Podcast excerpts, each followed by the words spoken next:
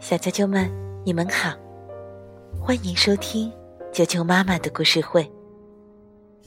我是哀酱妈妈，今天给大家带来青蛙弗洛格的成长故事。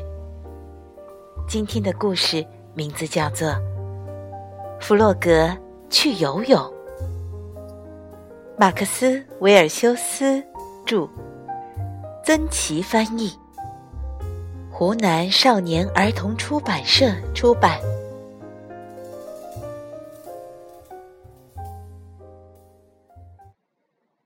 弗洛格去游泳。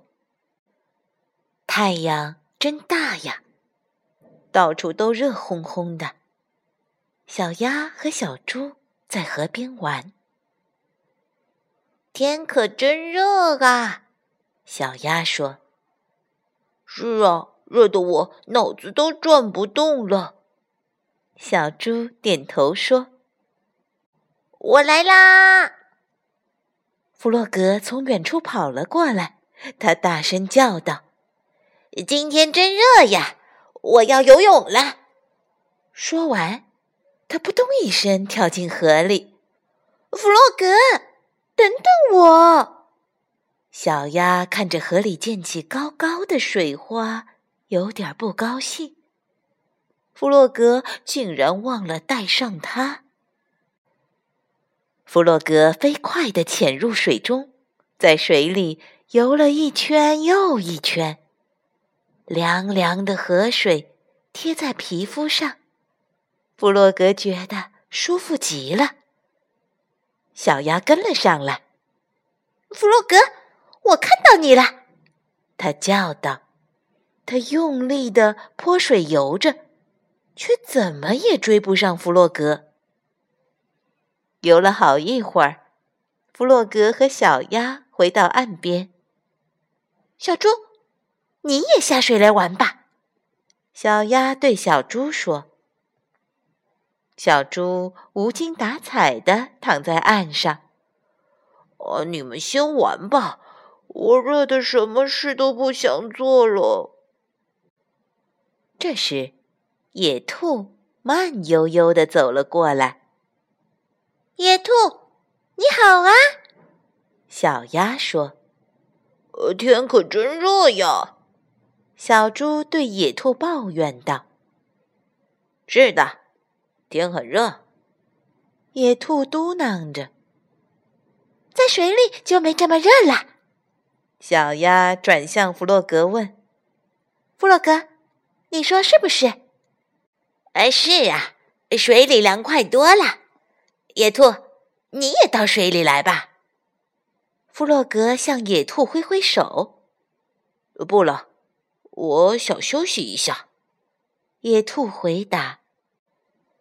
呃，不过水里真的比岸上舒服。小猪振奋起精神。我也想游一会儿。野兔，到水里来吧，这样。你就不会觉得热了。不了，谢谢你们，我还是到树荫下去吧。野兔闷闷地说：“我要想点事情。”呃，我把帽子借给你戴吧。小猪把帽子摘下来，扔向野兔。反正我游泳的时候也不戴帽子。来，接着。弗洛格、小鸭和小猪在水里快活地游了起来。小猪，弗洛格，小鸭说：“我们来比赛，看谁游的最好。”弗洛格仰起头，自信地说：“那还用说嘛？肯定是我呀！我是这个世界上最棒的游泳健将。”于是。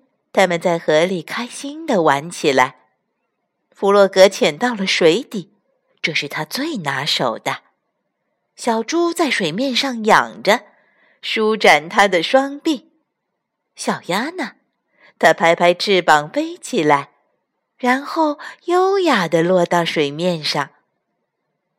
野兔在岸上看着朋友们，它突然有点羡慕了。然后野兔看见小鸭、小猪和弗洛格停了下来，站在水里，边说边笑。“哎，你们在干什么呢？”野兔忍不住大声问道。“你们在玩什么好玩的游戏吗？”野兔的话还没有说完，大家都跳出水来，跑上岸，把它抓住。野兔，你看起来太热了。小鸭在野兔身后推着，来，跟我们一起游泳吧。野兔使劲地挣脱了他们。哦不，呃等一下，你为什么不来呢？小猪问。呃我我不是不想下水，只是我害怕，我怕水。野兔不好意思地说：“你怕水？”弗洛格惊讶地问：“我以为你什么都不怕呢。”小鸭说：“每个人都有害怕的东西。”野兔回答：“我不喜欢下河，我也不会游泳。可是我可以教你呀，游泳很容易的。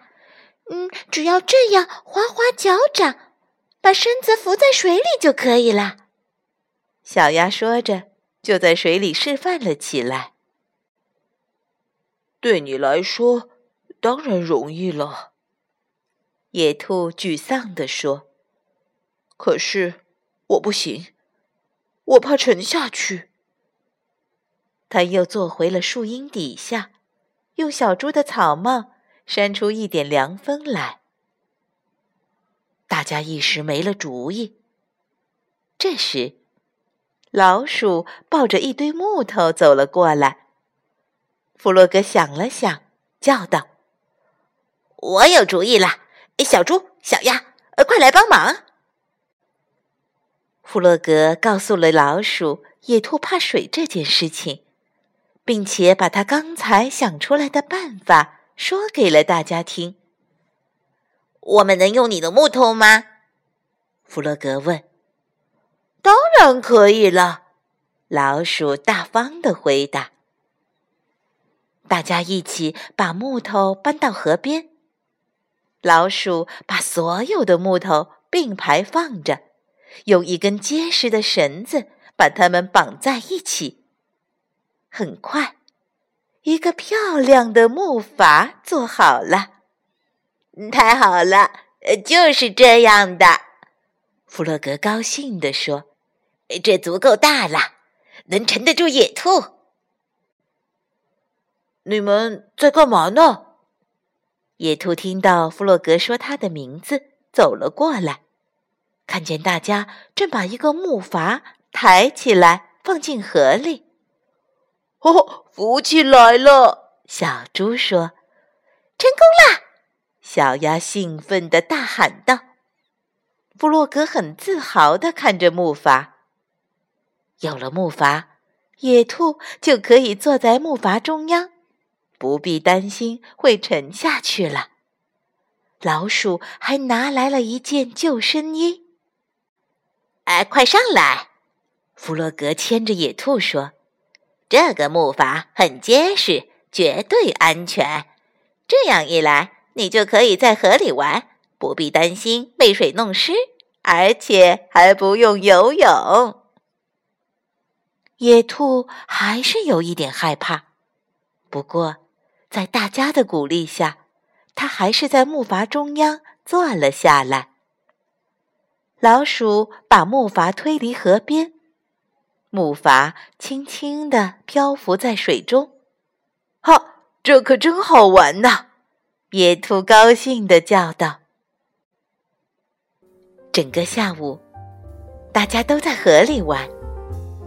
野兔不再觉得那么热了，水上有点微风呢，真舒服。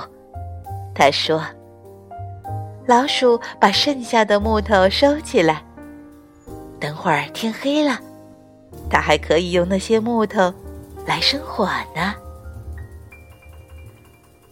小啾啾们，每个人都有属于自己的朋友，他们陪着你一起玩。一起成长，这是多么美好的事呀！学会和朋友们分享，你的快乐也能成为大家的快乐。邀请你的小伙伴一起来玩你心爱的玩具，看你喜欢的图画书吧。让伙伴们知道你是多么喜欢和他们在一起。今天的故事就讲到这儿，明天见。